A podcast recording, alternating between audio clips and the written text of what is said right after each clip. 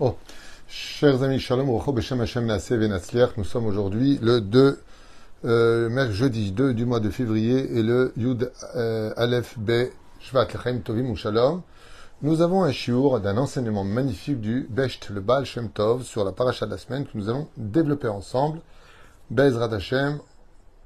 Shiur acheté par Beilum Shem, la Refoua Shlema de sa grand-mère Claude Lasri Bat Floria. Que le mérite de cette étude. Avec une achlama meira bimera biamenu amen. Aussi pour celle qui a acheté ce shiur Todarabat Sadika. On pensera en même temps à une très grande Refoua Shlema achlama meira Bezrat Hashem pour une personne qui a besoin en ce moment particulièrement de vos prières. C'est Chaya Bat. Non. Sarah, euh, Sarah Lalouken Vadaï Sheken, Sarah Batsassia, c'est ça que je cherchais à dire. Sarah Batsassia, Refouach Shlema, Achlama Meira Be'ezrat Hashem Itbarach. Pour maman et tous les Bnei Israël, Bechom Makom, Bemakom Bichalam, Aishat Noah, pour qui nous avons et nous faisons ce shiur aujourd'hui, Be'ezrat Hashem Itbarach. Kol Sassom et Kol Simcha, qu'on entende que de très très bonnes nouvelles pour Claude Lasri Bat Floria.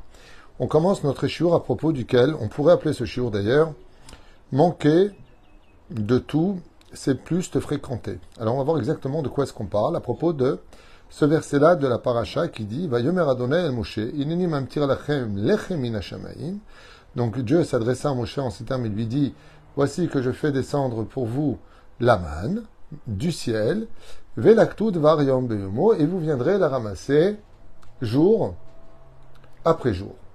Et là, vous savez, on a envie de poser une question euh, très importante pour chacun de nous. C'est pourquoi jour après jour Pourquoi faire venir la manne jour après jour? Il n'aurait été pas plus simple de donner la manne pour une semaine entière ou pour un mois entier, voire même pour une année? Pourquoi en arriver à cela? Ce qu'il y a d'extraordinaire, ce qu'on peut constater, c'est que quand on fixe un salaire aux États-Unis, par exemple, le salaire est fixé à l'année. Tu vas prendre 200 000 dollars pour un an. Mais on ne va pas te les donner de cette façon-là. On va te donner 200 000 dollars divisé par 12 mois. C'est comme ça qu'on les donne ou plutôt par toutes les deux semaines. C'est comme ça qu'on paye aux États-Unis, plus exactement. Et voilà que en France, par exemple, ou en Europe, on va te payer au mois. Tu es payé de façon mensuelle. Le salaire que la Torah nous donne est tout souvent journalier. Quand on prenait des ouvriers, le salaire était jusqu'au coucher du soleil. À un tel point que la Gemara nous dit, ainsi que la Lacha, que quand on devait payer son ouvrier, on devait le payer avant le coucher du soleil, car le, coucher du soleil finissait la journée, donc on ne paie pas après. Top, très intéressant. Mais quand il s'agit de manger, pourquoi justement cela? Vous savez, je vous dire quelque chose. Les frigidaires ont été une révolution dans le monde parce qu'ils permettent de conserver de la nourriture. Et il faut savoir qu'avant que les frigidaires n'existent dans le monde, eh bien, on n'achetait rien d'autre que pour la journée, car pour le lendemain, il faisait ou trop chaud ou trop froid, ce qui fait que ça allait pourrir. Donc, on ne pouvait acheter que le jour, tous les jours, on allait au marché, où on achetait de la viande, quand on comptait manger de la viande. Donc, on allait très souvent dans les commerces. Les rues étaient florissantes, les boutiques étaient ouvertes, c'était magnifique. Il n'y avait pas ce, modernisme où on fait tout de chez soi. Aujourd'hui, on se fait livrer carrément à l'aide de ton lit. Tu es en train de faire tes courses et on te les amène jusqu'à devant ta porte. Ça a des avantages, c'est évident. Ça fait gagner peut-être du temps pour autre chose, mais ça perd tout son charme. Parce qu'il fait d'une ville une ville, c'est la beauté de ses boutiques, c'est la diversité des gens qui passent, c'est une ville qui vit. C'est une ville qui vit. Et donc, mon cher Rabbeinu Alaba Shalom, il annonce aux enfants d'Israël qu'ils allaient recevoir pas des frigidaires, pas de quoi mettre de côté, mais que chaque jour tombera la manne, sauf pour un jour, le jour du Shabbat. Le vendredi, vous récolterez pour les deux jours. Donc le Shabbat, on sait une chose. C'est que comme on ne recevait pas de la manne le jour même du, Shabbat, mais qu'elle était prédonnée déjà depuis le vendredi, alors le Shabbat, il n'y a même pas besoin de dire poter et tzadecha avec les mains levées. On dit poter et tzadecha comme étant versé avec les cavanotes que Dieu donne la parnassa à tout le monde Vetulo. Et on n'a pas besoin de plus. ולכן, בואו תראו מה שכותב הבעל שם טוב, זכר צדיק וקדוש לברכה, à ce propos-là, quelque chose de mignon, sympathique, qui peut éveiller chez nous beaucoup de réflexions. Et il dit la chose suivante, même si à Emmet, il y a déjà cinq ans, j'avais fait un cours sur cela, sans étudier ce qu'il dit ici, qui étaient exactement les mêmes paroles que j'avais enseignées à l'époque, ou plutôt partagées avec vous qui venez d'autres études. Et il dit comme ça, Abanish al shela Bon, on se pose une bonne question. Matzavo shel mitov yoter. De qui est réellement la meilleure situation? Celle du pauvre qui manque de tout ou celle du riche qui ne manque de rien? Shela. Are bevadai. Nashiv kulanu pe'echad shematzavo shel ashir tov yoter. Et de façon générale, tu poses la question à n'importe quel abruti dehors, tout le monde te dira que la situation d'un riche est beaucoup mieux que celle d'un pauvre. Yeshlo Shefa Shel Mamon, car il a une abondance de tout, et surtout d'argent, de nourriture, Davar, et rien ne lui manque. Il peut même réaliser ses plus grands rêves grâce à son argent. Ani Chaser Kol. Mais par contre, le pauvre, lui, manque de tout. Lich Ora. Donc apparemment, nous dit ici le Baal Shem Tov, on pourrait même dire que la question est inutile, voire ridicule, puisque la réponse est si claire que ça. La réponse est Aemet mamash lo vetaout il Shem Tov. Vous vous trompez. La meilleure situation, c'est pas celle du riche, mais c'est celle, pas non plus celle du pauvre. Pas une misa des pauvres. Mais c'est celui qui manque toujours quelque chose. Pourquoi on rêve dans la vie? Vous savez pourquoi on rêve? Pour qu'on ait encore des raisons de se battre, des raisons de vivre, parce que quand on a tout, ça nous étouffe.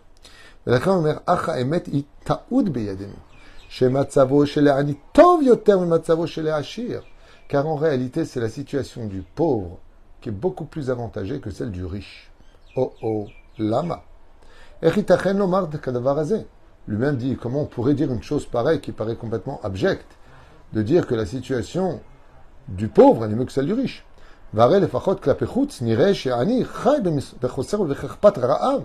Alors que d'extérieur, on voit qu'une personne qui manque de tout, eh bien, il vit un peu dans la honte, il a la main tendue, c'est lui qui prend, c'est pas lui qui donne. Tu veux dire à la limite qu'ils sont pareils, allez, mais tu dis que la situation d'un pauvre, elle serait encore mieux que celle d'un riche Déjà, moi, je vous apporte une réponse. La Gemara nous dit il y a trois cas pour lesquels un homme ne verra pas la face du Gainam. C'est-à-dire que s'il mérite de descendre au Gainam, il n'ira pas. Et l'une d'entre elles, de ces trois raisons, hein, celui qui est mauvaise femme, mais celui qui vraiment ne verra pas, c'est celui qui a été pauvre, celui qui a été pauvre sur terre. Dans ce monde, il te rend compte, tu as le pauvre, te rends compte le pauvre. Et toi, tu, manquais de rien. Parce qu'un jour, on meurt tous. Et au moment, il dit, bon, alors toi, tu descends le mais toi, tu descends pas. Il dit, mais pourquoi On a fait les mêmes avérotes? Pourquoi Moi, je descends, il ne descend pas? Il dit, parce que lui, il a déjà vécu le sur terre. Et celui qui est pauvre sur terre ne vivra pas la dureté après la mort. Pourquoi Il a déjà vécu sur terre? Donc, après la mort, on se rend compte que le pauvre, en réalité, était plus riche en argument que celui qui avait tout. C'est une explication de l'Agmara. Mais ce n'est pas celle du Baal Shem Tov qui lui rajoute quelque chose de très puissant. Écoutez bien ce qu'il dit. Maintenant, on rentre dans l'explication du Becht. Aisber l'écart. La situation est la suivante. Matzanu b'divrei kocho shel maran Baal Shem Tov zecher tzadik vekadosh ivracha zchuto yakel kolam Israël. Donc le Baal Shem Tov explique. Sha'aisber ou davarim la'amukam. Car c'est beaucoup plus profond que ce que l'on peut comprendre. Le carbière, et ainsi il enseigne. Et Achir, celui qui est riche, Akadosh Baruch Hu osher pa'amahat, lechol hayav. Quand Akadosh Baruch il donne un loto à une personne, de l'argent à une personne, avec lequel il pourrait vivre lui et toute sa descendance. Il aura eu un seul moment dans sa vie où il aura eu peur, c'est celui d'avoir manqué. Mais à partir du moment où il gagne 300 millions de dollars, la peur du manque disparaît complètement de lui. Et avec cette peur du manque, qui part? Akadosh Baruchu. Vaishman Yeshurun. Dès que tu deviens riche, tu n'as besoin de personne. Tu t'offres ce que tu veux. Tu changes même de femme. C'était un sondage qui avait été fait sur euh, Jérusalem Post, que 95 ou 96% des gens qui ont gagné à l'auto ont divorcé. Parce qu'ils peuvent avoir, au lieu d'une de 50, deux de 25. Parce qu'ils changent de voiture. Parce qu'ils s'envolent. Parce qu'ils vont aller là où jamais ils n'auraient été. Et la drogue, et l'alcool. On va ouvrir toutes les frontières. L'épreuve de la richesse, pour te laisser humble et simple, devient très compliquée. Tu deviens pathétique, orgueilleux. Tu deviens exécrable. Tu te prends pour Dieu. Et n'oublie pas un détail d'Ilbal Shem Tov. Tu es venu dans ce monde pour acheter de l'humilité et réaliser qu'il y a déjà un créateur et donc que tu n'es qu'une créature.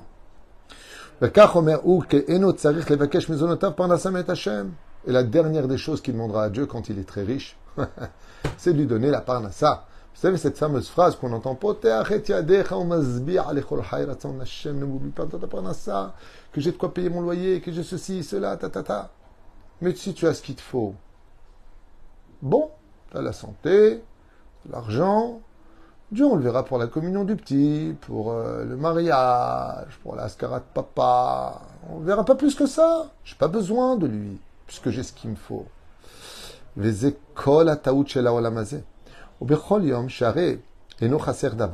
Car chaque journée qui passe dans ce monde et qui ne reviendra plus, le Shem Tov, où il ne manquait de rien, il n'appellera jamais Hachem. Et il va vivre des journées de sa vie sans jamais se soucier de ce que Dieu attend de lui, de ce que l'avenir lui réserve. Il s'oublie, voulant jouir de son argent à tout moment, et cette épreuve l'aveugle totalement, à l'image d'une feuille d'argent qui certes vaut quelque chose, mais qui ne lui laisse pas voir au-delà de la vitre qui est juste devant lui. Car si tu prends une vitre et une feuille d'argent derrière, ça fait un miroir. Et qu'est-ce que reflète le miroir? Que tes yeux à toi, que ta personnalité à toi. Tu ne vois que toi devant toi. Et quand tu enlèves cette feuille d'argent, alors ce miroir devient une vitre transparente qui te permet de voir au-delà de toi que derrière la vitre, il y a aussi des gens qui ont besoin de toi et un créateur du monde qui te regarde du ciel. Car la vitre, dans toutes les maisons, nous permet de voir quel temps il fait dehors. Est-ce que Dieu nous donne du soleil ou de la pluie aujourd'hui? Avaléani. Mais revenons au pauvre d'Ilbal Shem Tov. Qui lui ne sait même pas, pas s'il va manger demain. Est-ce qu'il va manger tout à l'heure ou ce soir? C'est-à-dire la. Tous les jours, il fait des Teilim. Son cœur est brisé. Il parle avec Hachem. Il sait que ça vient de lui. Il va faire tout ce qu'il va pouvoir. Il sait que il n'y a que Dieu qui peut l'aider. Et Dieu ne peut pas oublier le Hani. Dieu ne peut pas oublier un pauvre, tellement le pauvre, il appelle Dieu, que même si Dieu ne veut pas le voir, tellement il appelle Hachem, Hachem, aide-moi, aide-moi, aide-moi, que Dieu est obligé de tourner ses yeux un moment vers lui ce que ne fera jamais le riche. Et c'est la raison pour laquelle dans le désert, quand Dieu sort les enfants d'Israël du pays d'Égypte, il leur donne la manne que pour cette journée-là. Pour demain, vous n'avez pas. Pourquoi? Pour que toutes les nuits, quand ils avaient bien mangé de la manne, ils disaient Espérons Hachem, demain tu m'envoies la même manne. C'était bon, c'est bien. Bezrat Hachem connaît ce qu'il faut. Vous savez, on respire de l'air, gratuit.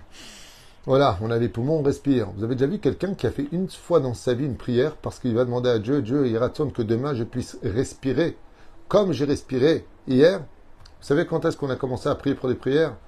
Quand il y a eu la première vague du virus. Vous rappelez le Covid, qu'on n'arrivait pas bien à respirer, qu'on crachait du sang. On avait des tuyaux, qu'on avait des masques, qu'on avait de l'oxygène. C'est à ce moment-là qu'on s'est rendu compte parce qu'on a manqué, on était devenu pauvre des poumons, parce qu'il s'était affaissé, parce qu'il s'était affaibli. Alors on a réalisé combien, waouh, jamais j'ai entendu quelqu'un qui prie pour des poumons. La synagogue, Rabota et Teilim pour qu'on puisse respirer. Mais il est fou celui-là, prie pour ce qui te manque. Eh oui, parce que quand on respire tous les jours, on n'a pas besoin de demander à Dieu de nous faire respirer demain. Mais si ça bloque aujourd'hui, alors tu prieras pour que Hachem, il te donne de quoi respirer de l'oxygène que tu ressens, qui va te faire épanouir ton visage. Pas tu es blanc, pas tu es rouge, pas tu étouffes. Tu peux respirer. Et ça, vous ne le verrez que chez ceux qui n'y arrivaient plus. Donc, quelle est la prière la plus rare? Celle de ceux qui respirent pas? Dans le cas oui. Mais qui va prier que celui qui n'arrive pas à respirer? Lui va faire une prière spéciale pour Dieu. Kol neshamat alléluia. Altikra Neshama et la Neshima. Toute âme qui prie Hachem soit bénie. Qui c'est toute âme, dit la Gemara Altikra Neshama, âme, et la Neshima, respiration le fait d'inspirer, de respirer, c'est un miracle hors du commun. Mais seul celui qui vit avec des tuyaux pour respirer pourra te dire que c'est un vrai miracle. Les autres le vivront comme une parenthèse de leur vie. Mais en tout cas, prier pour cela. J'ai encore jamais entendu des gens qui priaient Dieu pour respirer encore demain alors que tout va bien au niveau de leurs poumons. Ah, Discord Venimsa les. Chez Matsavo de Tertov. Echale Hachir, qui est Ani Omed Negedene Hashem Tadir. Car là où il y a les pauvres, il y a Dieu, car leur cœur est brisé, et ils sont toujours avec Hachem partout où ils sont, car ils savent qu'il n'y a que Dieu qui peut vraiment que les sauver ou les emmener vers une adresse d'un homme au cœur pur qui pourra les aider. Hein, et tandis que le riche, lui, n'a besoin de Dieu que quand ça l'intéresse, ou que pour des événements familiaux. Et la ou dans le pire des cas, quand, il vient prier Hachem, parce que la culture le demande. Le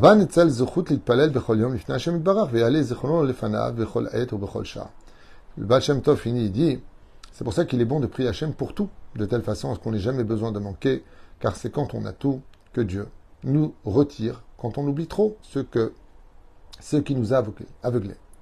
Et c'est pour cela que je finirai, comme l'enseigne ici, par la suite, en tournant la page, il y a le Rav Shlomo Amar, Shibadel Chaim Arukim, Tzaddik Yesodolam, qui dit que d'ailleurs, l'une des raisons pour laquelle on demande une parnassa, qu'est-ce qu'on dit?